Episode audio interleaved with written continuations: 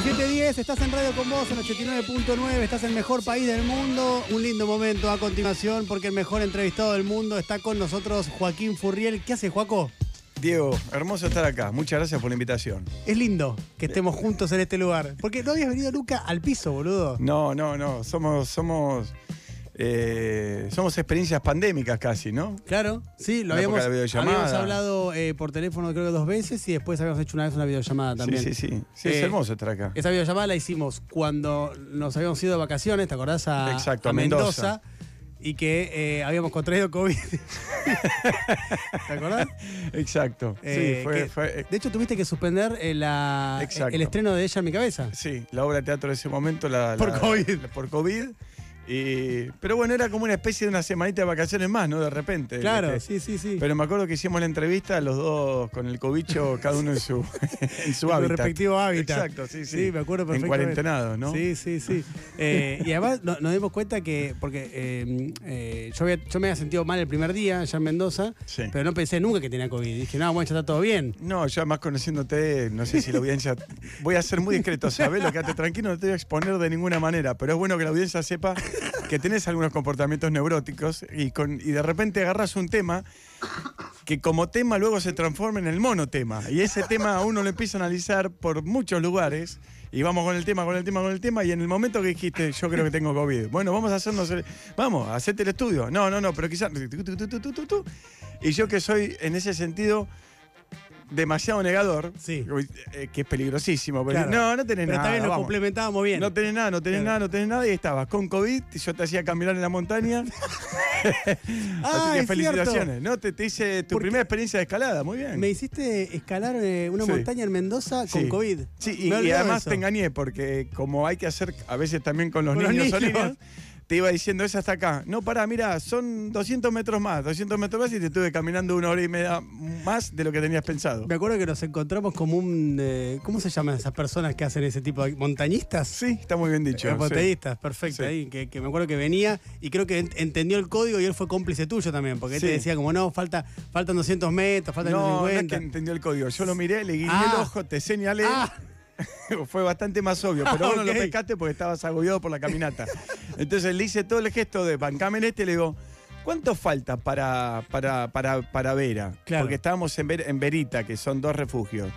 Eh, y lo miro. Le digo, más o menos media hora. Sí, sí, media hora. Y faltaba- claro, con razón, o sea. hora y media. Claro, el chabón. Hora y o sea, media. eh, Vos vestido, aclaremos, de runner. O sea, no estás vestido para la montaña. No, no, Zapatillas, short y remera de runner. Eso fue increíble también. Como eh, vieron cuando hay alguien que, que, que no va con el lugar, tipo como alguien que está vestido de tenista para jugar un partido de fútbol. Bueno, era lo mismo de cómo estaba vestido yo para, para hacer montañismo. Es que es real que cuando a los que nos gusta el montanismo, cuando vos a alguien le decís, yo ahora estoy con un objetivo, veremos si lo voy a lograr o no, pero tengo muchas ganas de irme a fines de noviembre a intentar hacer la cumbre del Ojo del Salado, que es un- el volcán más alto del mundo que está en Catamarca. Son como 6.800 y pico de metros. Ah, momento, muchachos. ¿Está el, el más Eh, alto del eh, mundo en eh, Catamarca? Exacto. Entonces, sí, sí, sepámoslo. Eh. Mirá, otro- siempre hablamos del obelisco. No, no, no, otro sepámoslo. El volcán más alto del mundo está en Ah, es Argentina, papá. espectacular esto.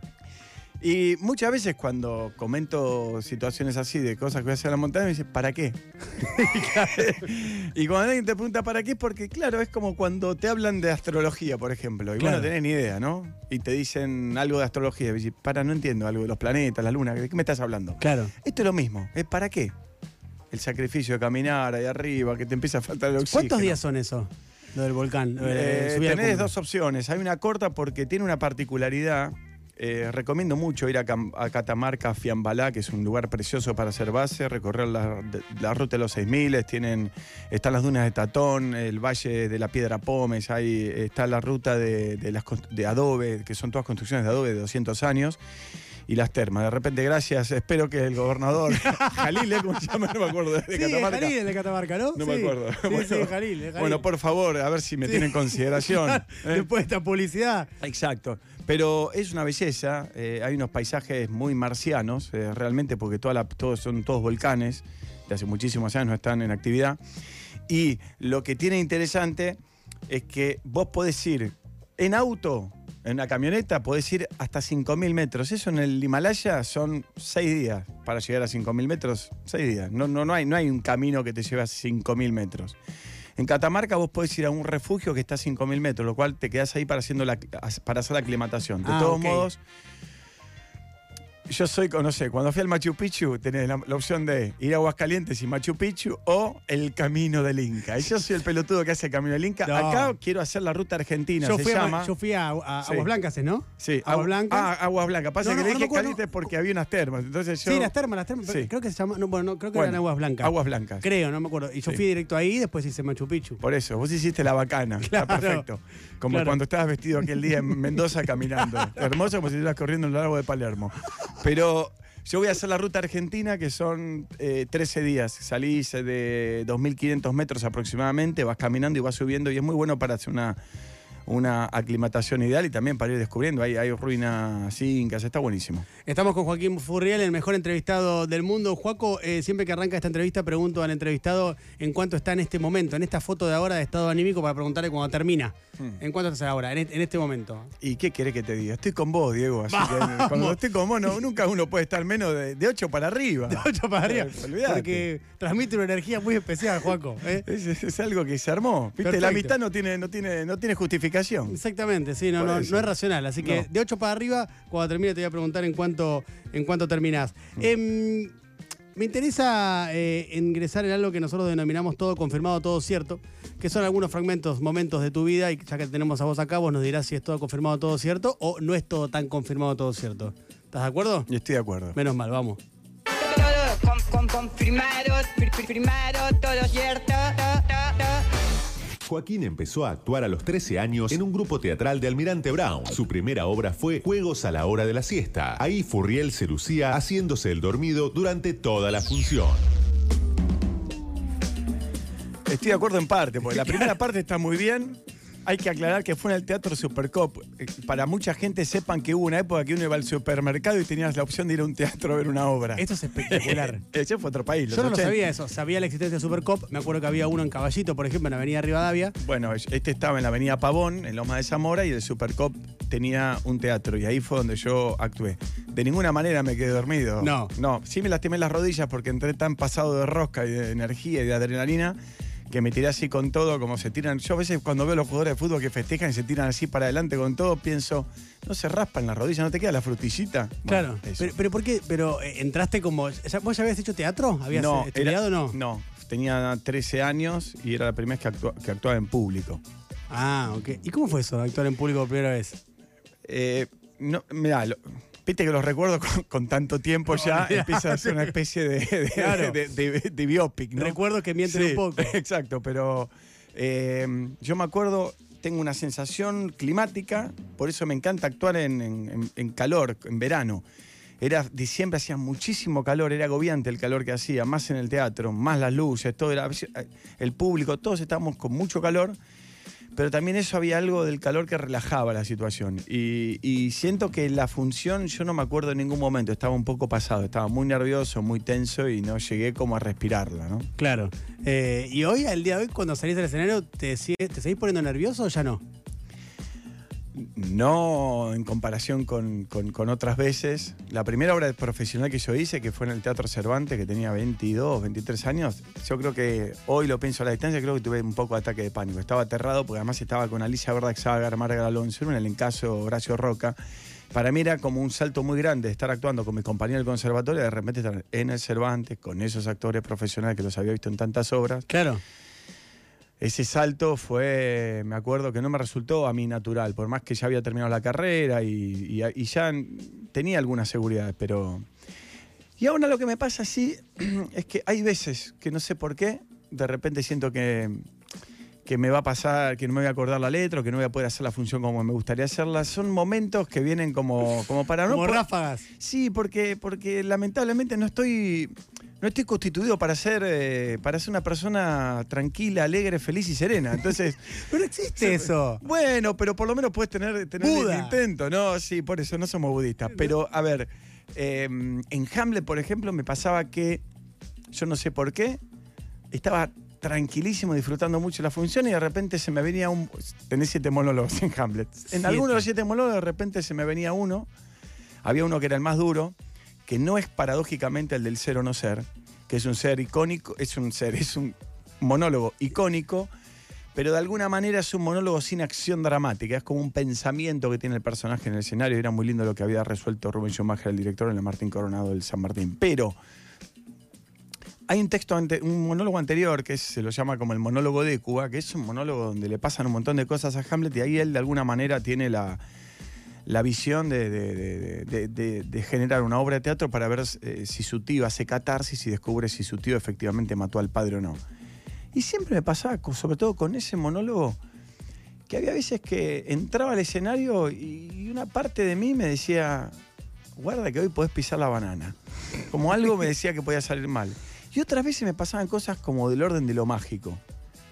Sentía que lo tenía Alfredo Halcón presente, que es alguien con quien yo trabajé mucho y lo quise, nos fuimos muy amigos, un fenómeno, un gran maestro eh, y una grandísima persona. Entonces, y había noches donde sentía como que él estaba, como que Como que te estábamos acompañaba. Juntos, sí, me como acuerdo. como en me- Star Wars, que aparecía Yoda. algo como- así. Mientras yo hacía el monólogo, me acordaba, por ejemplo, que era re lindo. eh, de repente, mientras yo hacía el monólogo, estaba actuando con toda la sala ahí, 950 personas, Sí, sí, sí, todo. sí. Mientras yo avanzaba, en paralelo pensaba. La primera vez que yo había ido a esa sala, los actores y actrices que había visto que me habían deslumbrado, como iba en paralelo, como hasta en un momento decía, wow, y ahora estoy acá. Mirá, Espectacular. Así que no sé, sí, hay veces me pongo un poco nervioso, eh, pero tiene que ver con, con la.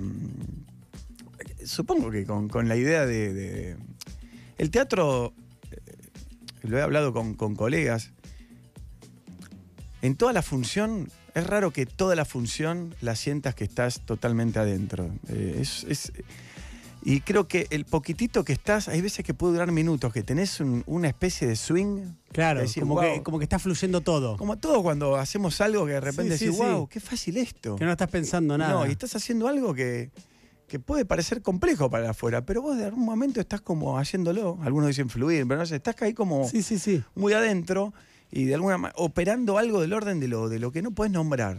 Yo no, no me atrevería a llamarlo el orden de lo mágico, pero es algo donde todo, eh, toda la historia de uno, lo, lo emocional, lo psicológico, lo, lo adquirido, las herramientas, lo aprendido, lo ensayado, la convención también, todo en un momento Confluye, desaparece claro. porque ya está todo dialogando con todo. Es hermoso eso. Eh, manda a Rey Si Te Case un mensaje que está escuchando. Le mandamos un beso a Rey. Aguas Calientes es el lugar. Aguas calientes, bueno. Aguas calientes. Gracias, Rey. Sí, Eh, sí. Fede Ratas me gusta porque acá el periodista estaba diciendo otra cosa. Agua Rey. blanca, Yo no, lo- no lo, no lo iba. No sé qué, qué agua vio él, además no, No. había nada blanco. ahí. Nada, nada, nada. agua blanca no había. La verdad que no sé por qué. eh, Como leche, no sé cómo- cómo- Sí, cómo- no sé por qué se me ocurrió aguas blancas. No sé cómo salió eso. Eh, hay más de todo confirmado, todo cierto. Joaquín y Peto Menagen viajaban plácidamente en auto por la 9 de julio, hasta que un conductor distraído los chocó de atrás. El responsable del siniestro fue Diego Iglesias. Yo te dije que te iba a cuidar que iba a ser discreto, pero en esto no lo puedo hacer porque la verdad que al día de hoy me lo tocas y me calienta. No puedo creer lo que pasó, Diego. Esto es, es cierto. Eh, habíamos ido a comer un, un asado riquísimo, una velada hermosa que habíamos pasado con, Con Rada. nuestro querido Agu- Agustín Aristarán, Rada, en su casa, por Verazategui o por allá. Yo en un momento te vi cansado y te dije, Diego, ¿no querés que maneje Peto? Después, no, no, no, no, no, no, no. Dije, bueno, bárbaro. Vinimos bárbaros, se ve que en la autopista estuviste muy concentrado y cuando bajaste a 9 de julio te relajaste o algo y de repente estábamos con los dos en el semáforo. No lo puedo creer. No me olvido más que estaban llegando los camiones porque al- creo que ese día llegaba la selección o al día, había algo que se estaba empezando a armar. Sí, Fue el día, sí, sí, Sí, sí, fue el día previo. A, a la llegada a la selección a, al digamos, festejo 9 de julio. pocas veces en nuestra vida nos sentimos tan, fe- tan, tan alegres, tan felices, estamos radiantes. estábamos extasiados. hasta que me chocaste el auto. y quedamos con Peto mandándonos mensajes durante una semana No, a ver cómo iba nuestra rehabilitación de cervicales. Digo, ¿vos cómo estás, Peto? No, bien. ¿Tuviste que usar cuello? No, vos. No, yo tampoco. No, un poquito me duele la cabeza. Aparte me acuerdo. me da mucha vergüenza. Boludo, me acuerdo aparte que. eh, primero podría haber sido una tragedia, por suerte no. ¿no? Por, eso no podemos, por eso no podemos reír, ¿no? Porque no lo fue. Em, me acuerdo que bajaste de- del auto y me miraste como diciendo, ¿qué pasó?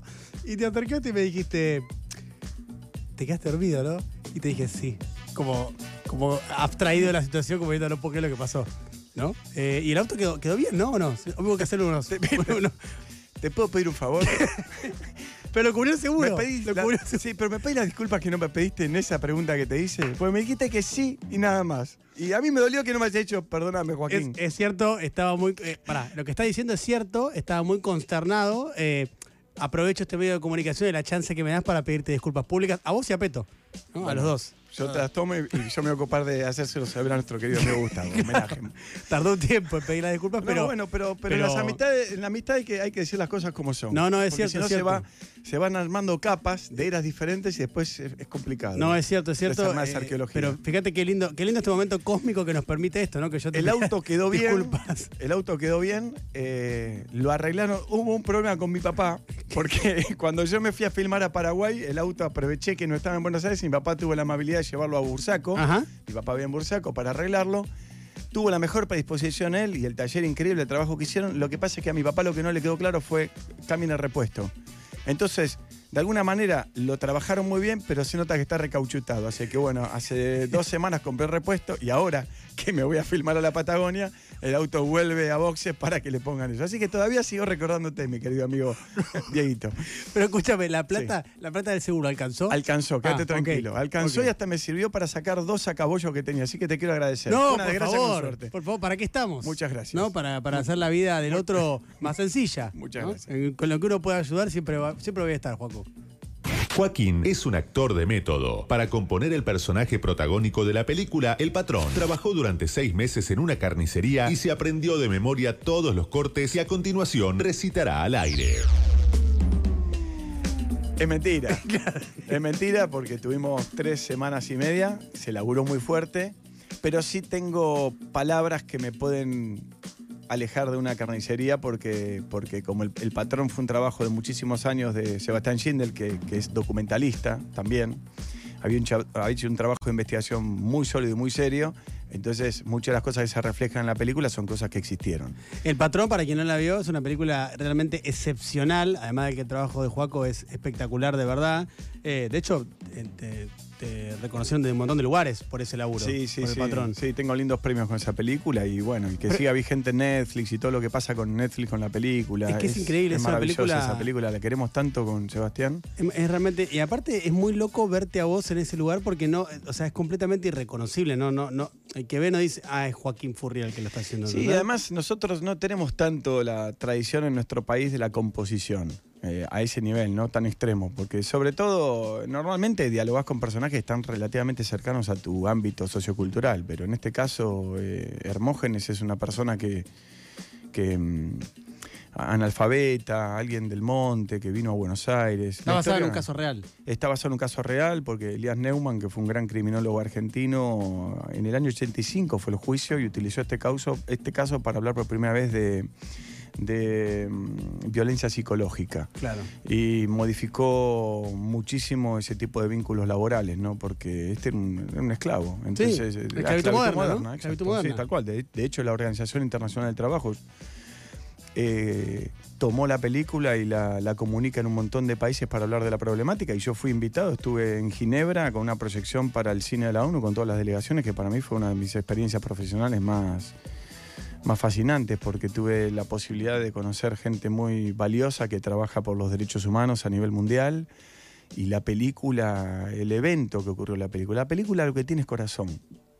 Eh, era la ópera prima de Sebastián Schindel. eh, a mí me conmovió su- sus ganas, su entrega, me conmovió el guion, el guion me pareció muy sólido y, también hubo un momento, a mí me habían ofrecido el personaje del abogado, no el de, no, el de Hermógenes, y yo le dije que me había conmovido tanto el protagónico que la verdad que quería, que iba a decir que no, porque no iba a querer hacer el abogado mirando de costado el personaje que me había, eh, que a mí me había conmovido. Y, mm, y mi representante, que es un grandísimo representante, Pedro Rosón, el de Ricardo Darín, Oscar Martínez, Peretti, bueno, tiene mucho, muchos años laburando, eh, él le propuso, ¿y si Joaquín compone y hace esto? Y bueno, cuando me llamó, me dice, yo creo que lo puedes hacer, Joaquín. Yo tenía confianza también, porque tenía una formación integral en el conservatorio, hablar regionales y muchas cosas que eran complicadas, porque yo tenía que hablar como con las heces que son, bueno, y a partir de ahí tenía que componer algo, ¿no? Y me acuerdo que uno, uno de los ensayos que lo miré a Sebastián y dije, vos sos consciente que si a mí esto me sale mal, si pinta Doña Jovita, te cagué la película. Porque No, yo venía a hacer y mucha para vos era televisión. Era, era tremendo. Sí, pero en eh, en de- siempre es tremendo cuando sos actor. Porque hay un punto donde, estás al borde de la... eh, Uno tiene que asumir la vergüenza. Claro. Es duro, pero lo tenés que asumir. Siempre puede haber algo que estés haciendo que alguien le dé cringe, como dice mi hija. O, bueno, ya no dice más, pero... Entonces, pero bueno, nos salió y, y fue, fue hermoso todo lo que aprendimos con Sebastián. Y estoy, bueno, y ahora en, a fines de julio nos vamos a, a San Martín de los Andes durante casi dos meses a filmar Otra película. nuestra tercera película con Sebastián Schindel, así que estoy muy contento. ¿Cuál es la otra, además del patrón? El Hijo. Ah, ok. El Hijo sí. es una adaptación de una novela de Martínez, eh, de una novela. Sí, es un thriller psicológico. Eh, hay más de todo, confirmado todo cierto. Mientras Joaquín interpretaba Hamlet en el Teatro San Martín, en medio de uno de los monólogos más importantes, empezó a sonar un ringtone insoportable. Furriel paró la obra y los espectadores se empezaron a pelear a los gritos. Sí, yo creo que es así, pero fue tal cual. O sea, no se cagaron a trompadas, creo, porque por alguna incomodidad física. Eh, alguno debería estar un poco más lejos del otro, pero la verdad que las cosas que se escucharon... Ah, fue, fue grosa, de verdad. Sí, porque yo entiendo que es... A ver, eh, uno... ah, Me lo pensaba muy... Uno asume una convención. Sí, Yo voy... mínima parte, ¿no? Todo es Mínimo. mínimo. Toda la vida para mí son convenciones mínimas. Claro. Pero bueno, el caso del teatro es como muy evidente. Claro. Porque vos vas, No podés apagar el celular, vas hermano. a San Martín, te sentás. Y tu responsabilidad como espectador es, en principio, no romper la convención. Decir, bueno, apagar el teléfono, no gritar, no hacer quilombo. Bueno, son cosas que nadie las dice, pero están de alguna manera incorporadas en una especie de educación. Ahora, cuando esa convención se rompe, y a esa convención vos le sumás que tenés un actor en el escenario, este, en este caso era yo, que se queda callado y que mira para abajo, eh, vos te el, público se empieza a angustiar porque sabe que el trabajo que estás haciendo es un trabajo de concentración, de entrega y sobre todo ¿no? Las obras clásicas, ni siquiera puedes salir a hablar en criollo, porque no estás haciendo algo que es del orden de lo cotidiano. Eh, beneficiosamente, a mí me gusta el arte cuando, cuando sugiere un sistema propio estético y me interesa porque uno entra ahí, como cuando hizo La vida de sueño de Calderón de la Barca. Entras en el siglo de oro español, en esos textos en verso. Y te metes en esa. Y te metes en ella, como en las películas, como muchas cosas. Y claro, empezó a sonar un rintón, interrumpió el, el- eh, Pero el problema fue que cuando paré, shh, había mucho, mucho chisteo, ruido, que que lo otro, paré. Hasta ahí ese rintón era como, no me acuerdo, pero poner tan, tan, tan, tan, smoke on the water o algo así, una cosa así. Cuando terminó ese ringtone medio heavy metal, eh, yo me vuelvo a hacer unos pasos hacia atrás para recuperar la convención. Claro. Porque en un momento se rompió todo lo frágil de lo que hacemos. Ya era Joaquín Furriel, un actor, pasándola para el orto y un público que dice, pobre Joaquín Furriel, ponele, no sé, algo así. Entonces hice una pausa, el público también entró en esa convención, me fui al fondo, que estaba más oscuro, y me vine caminando despacito hacia adelante, que fue un momento que me gustó, como algo teatral que se me ocurrió en el momento para, para poder concentrarme yo también. Y retomo un poquitito antes de una unidad para entender la idea de lo que estaba hablando. Bueno, puedes retomar de cualquier lado. Y justo cuando estoy ahí, mira que vos no había pasado hasta ese momento. Nada, uno esto de Hanna Barbera y ya eso fue directamente. Porque fue humillante, además, fue un ringtone que me pegó, fue como una cebita, como cuando alguien, no sé, te tiraban la bombucha de chiquito. con- Porque, claro. me sacó de la cancha. Si me te quedé. un tema de, no sé, de Queen, No, ponele no, todo no, bien, pero. El anterior hasta lo banqué. No, no, no, Directamente, me acuerdo que en mi postura se me bajaron los hombros, miré hacia abajo y por un momento fui la persona más triste del mundo porque dije, va a ser muy difícil que pueda remar esto. Y ahí, en esa situación, empiezo a escuchar, apagalo. Y ya empiezan a decir unas malas palabras que te en un momento era como la cancha, era la cancha. Si había, era otro lugar, había mucha tensión, venimos de mucha tensión social hace lamentablemente muchos años. Se picó, se picó, se picó, se picó, se picó. Hasta que finalmente uno grita y dice, ya lo apagué, ¿qué más quieren que haga? ¡Basta! No sé qué. Y cuando se escucha el silencio, un hombre una voz finita, se notaba que era una persona ya mayor, que está más cerca del epílogo de su vida que de otro momento, dijo, ¡Pobre Furriel! y eso, te juro, lo dijo y casi podría haber llorado en ese momento. Me podría haber largado a llorar y decir, la verdad, tiene razón, señor. ¿Me puede dar un abrazo? Mamá, mamá. y, ahí seguiste después? Sí, retomaste todo. Retomé y como siempre cuando terminó el monólogo, el aplauso, si siempre había un aplauso lindo, era, fue muy lindo, Hamlet, una experiencia que para mí inolvidable y muy importante, pero esto también es verdad que cuando se rompen las convenciones, eh, a todos nos queda la sensación de que estamos viendo un momento realmente único y finalmente yo me encuentro al día de hoy con gente que me dice, yo te vi en aquella función de la vida de sueño que cortaste la función y casi te cagas a trompar. pues se me voló la peluca en una función. Pero se me voló la peluca porque hay, hay un ritual que en las últimas funciones hacen joda y a mí me habían puesto agua con sal eh, y no agua con detergente y se me empezaron a, complicar los ojos, no veía nada y en un momento me angustié, paré la función, le empecé a explicar al público, el público se cagaba de la risa porque pensaba que era parte de la convención. Hasta que en un momento la, persona que había hecho esto hizo un comentario y yo me, fui a negro, me fui corriendo para atrás, no. se pararon, sí, sí, sí. ah, no, esta la sabía. No, sí, está. esta es espectacular. Esta la guardo porque, porque no está bien que uno haga eso, lo que hice yo, no está, no está bien lo otro, pero no está bien mi Para mí sí, está, bien Bueno, pero el público como que hasta, hasta ¿Cómo te dan agua con detergente? Ah, bueno, porque en el teatro se estila que la última función hay joditas a los actores y uno tiene. Y yo la verdad que la última. Pero que son rugbyers. No, sí, bueno, son comportamientos. Nada, pues además cuando yo paré, Diego, hice algo, algo extraño, pero empecé a hablar del comportamiento, casi te diría como un discurso antropológico del comportamiento cultural. No. Me fui al proscenio, digo. Hay muchos rituales en los casamientos donde a los novios en las despedidas solteros les meten cosas en la cola. Empiezo como a explicar los rituales sí, sí. obsoletos. Claro. Y entonces empiezo a hablar de esos rituales, de, los bautismos en la, en la policía, los bautismos en los equipos de fútbol. O sea, habías cortado la función y estabas dando ese discurso. De hablar, de hablar en Calderón de la Barca a un chabón recontracaliente hablando de basta estos rituales de mierda. Y de repente digo que el agua tenía detergente y que yo tenía los ojos muy irritados y que no podía salir con la función. El público se cagaba de la risa porque pensaba que era parte de la apuesta. Porque Calisto Vito era supuesto, era muy de ruptura. Y se empiezan a reír. No, no, Es terrible lo que está pasando porque es como le pasaba a Cristina hace poco de que decía, no voy a ser candidata. Y todos decían, ah, se dieron cuenta como dijo no, va a terminar siendo candidata. ¿Te pasaba lo mismo? Exactamente lo mismo. Nadie quería escuchar lo que había que escuchar. Es desesperante. Hasta que en un momento le digo, no es joda, esto es verdad.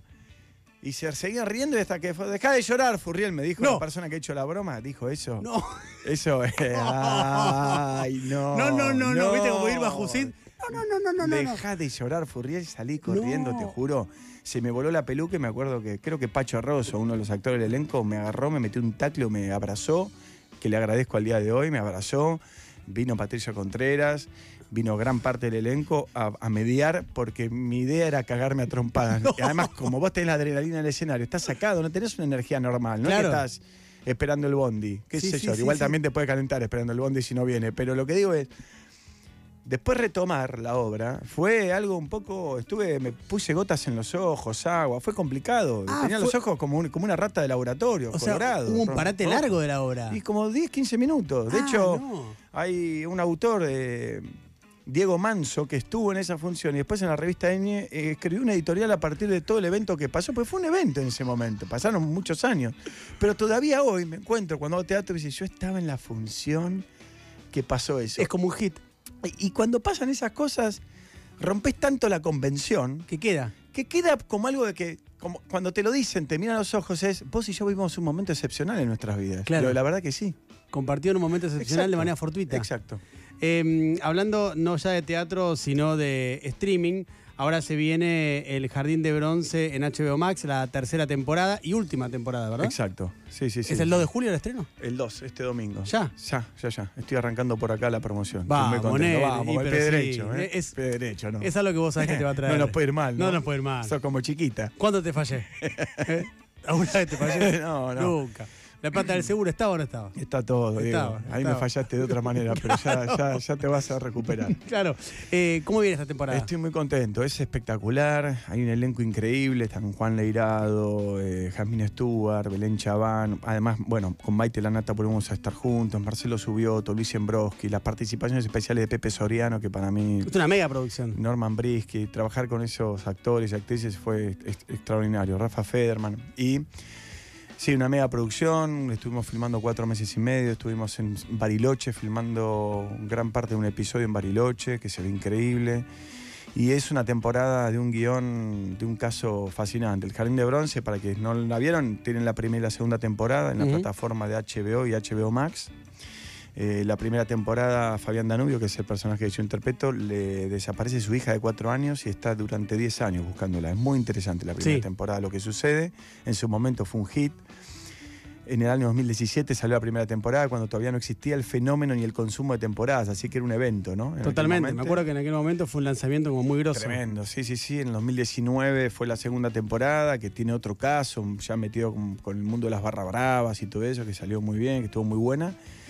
Y esta tiene algo, un condimento inter- interesante porque es como una familia de las más influyentes de Argentina, que desaparece la nieta de esta especie de, gran patriarca empresarial argentino. Y bueno, entonces empezás a ver qué pasa dentro de esa familia y mi personaje se va involucrando en el caso para poder descubrirlo. Y muy como el Jardín de Bronce tiene esta cosa, tiene esta situación muy especial que creo que es un policial de suspenso, dramático, es cierto, pero tiene algo que me gusta mucho que es lo vincular. Es un personaje, Fabián Danubio, que el vínculo que él tiene con su hija y con, el, con los casos, en este caso con, con el caso que le toca descubrir, eh, lo atraviesa siempre personalmente, emocionalmente. Entonces, bueno, van a una serie muy, muy potente, donde pasan muchas cosas, pero sobre todo me gustaría mucho que la vean para que vean la calidad, porque está dirigida por Hernán Goldfried y Benjamín Astad, que son dos directores extraordinarios, y la producción está buenísima.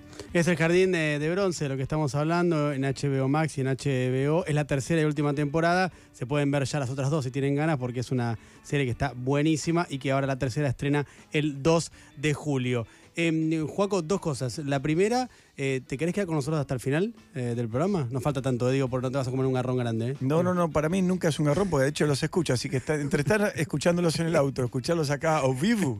Es más divertido. Eh, más sí, divertido. por favor, Claro. Así encanta. que eh, en instantes la participación interactiva de Joaquín Furrier en el resto de- del programa. Eh, y para cerrar, eh, me dijiste que arrancaste eh, la foto del estado enemigo con 8 y un poquito más. ¿En cuánto estás ahora? Ahora, por, por, por, por, por- los lugares que visitamos y todo, eh, me voy a poner optimista, que para vos es importante eso. 10. Excelente. Como soy tu amigo y te conozco, te voy a decir un Excelente, 10 porque Joaquín. yo sé que para vos es importante. Llego a Sí. decir 6 Exactamente. No, y la diferencia. casi que te pego un bife para el fin de semana, no recuperas mañana. No, la diferencia es muy importante porque eh, la diferencia en que yo me tenga que agarrar de un pensamiento y me quede dando vueltas en ese pensamiento o no es justamente lo que acabas de hacer. O sea, como dijiste 10, esto se suelta en este instante. Contame Si algunos amigos en común, por ejemplo, no sé, uno o dos amigos o gente que conocemos y que queremos mucho, que cómo arrancaron y cómo terminaron. Eh, ya te digo. acordás? Tengo- sí, tengo acá la lista. Tengo acá la lista. Tengo acá la lista, mira. a ver, déjame ver. Eh, no tengo el de Peto acá, no me acuerdo cuánto, con cuánto arrancó y cuánto terminó eh, Peto que vino hace poco, pero Mercedes Morán, Sí. amiga tuya y compañera en varios laburos, inclusive el Reino, entró con 8, terminó con 9. Bien, Eh, y cerca de Mercedes. Nancy Duplá, también Sí. compañera tuya en el Reino, arrancó con 7, terminó con 9. Bien, Diego. Bastante bien, sí. Muy bien. Eh, Julieta- Fer, ¿estuvo acá? Fer Ruiz Díaz estuvo acá, pero no le pregunté, me olvidé. Estuvo la semana. Ah, claro, con los músicos. Ah, y No, me él. olvidé, me olvidé. Claro, con No, los músicos.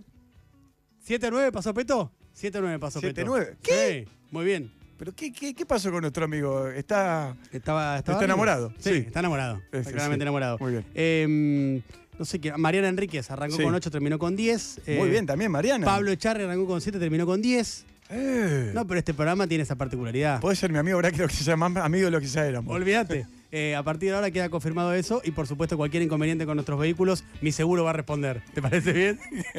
La próxima vez vos vas adelante, te lo garantizo. Sí. Obvio, voy como el señuelo. Igual lejos, adelante y lejos por si frenata. Joaquín Furrier, el mejor entrevistado del mundo, igual se queda con nosotros hasta el final del programa.